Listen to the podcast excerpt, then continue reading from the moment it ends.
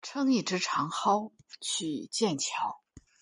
我认识他在剑桥，是的，就是那个剑桥，剑桥大学，英国的剑桥，徐志摩的剑桥。这是一书早年写的短篇小说。是的，在剑桥的开场白。因为牛津和剑桥实在太过有名，第一次去英国，除伦敦之外。首先列入我行程表的必去之地就是这两所大学。假期有限，又不想赶路，英国之行的最后一站，去牛津还是去剑桥？我被选择综合症狠狠折磨一番后，咬牙狠心放弃了牛津，去剑桥。学生时代读一书的小说，其中天赋秉异禀的主角大多毕业或就读于剑桥。比如喜宝，就是剑桥圣三一学院法学院的高材生。看看喜宝的学校，对我来说，比朝圣徐志摩的康桥有吸引力的多。真的来到剑桥，关于大学的想象和认知被完全颠覆。剑桥大学由三十一个学院组成，每个学院都有独立的院墙和校门，分布在剑桥小镇的各个角落。其中最有名的五个学院：国王学院、王后学院、圣约翰学院、卡莱尔学院以及圣三一学院，非考试季可买门票进入参观。其他多数学院不对游客开放。我抵达剑桥的时间是六月下旬，正巧赶上了考试期间，只有国王学院礼拜堂和圣约翰学院对外开放。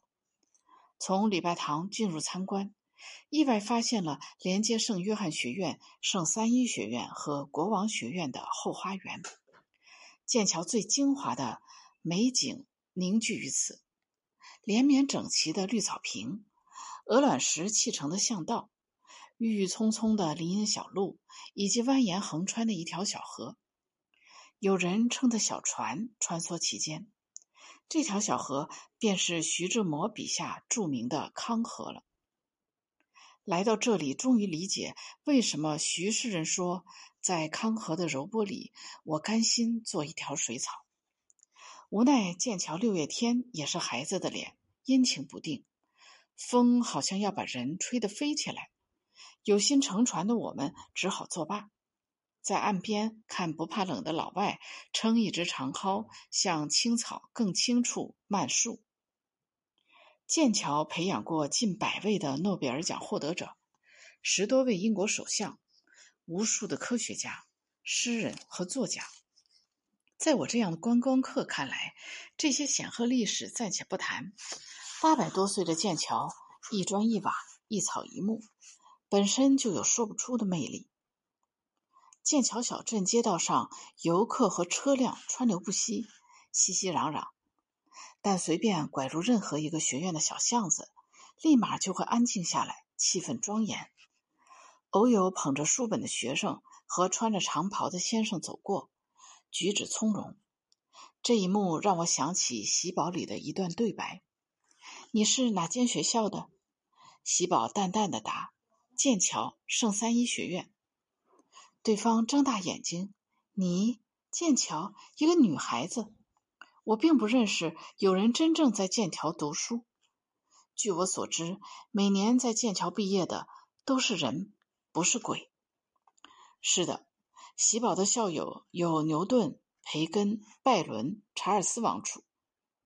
那天，我们从后花园进入了圣三一学院，得以一窥究竟。在这个剑桥最大的学院。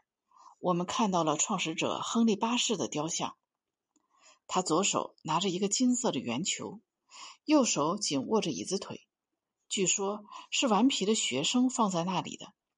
之所以没被替换成原始的权杖，是为了提醒人们谁才是这真正的主人。大庭院入口有棵被人围观的小树。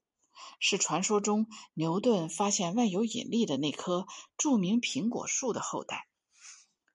在剑桥河的岸边，我们还邂逅了一场露天的婚礼 party，绅士淑女皆衣着考究，端着酒杯谈笑风生。我八卦的想，新郎新娘应该是在剑桥相识相恋的吧？这样美丽的校园，会发生多少美妙的相遇？从喜宝的学校出来，忍不住寄剑桥明信片给远方的闺蜜，写上书中最有共鸣的一句话：永远拥有很多很多的爱，很多很多的钱，很好很好的身体。美食，剑桥有很多中餐馆、中国超市，不必担心吃不惯英国食物。游玩，剑桥并不大，适合一日游。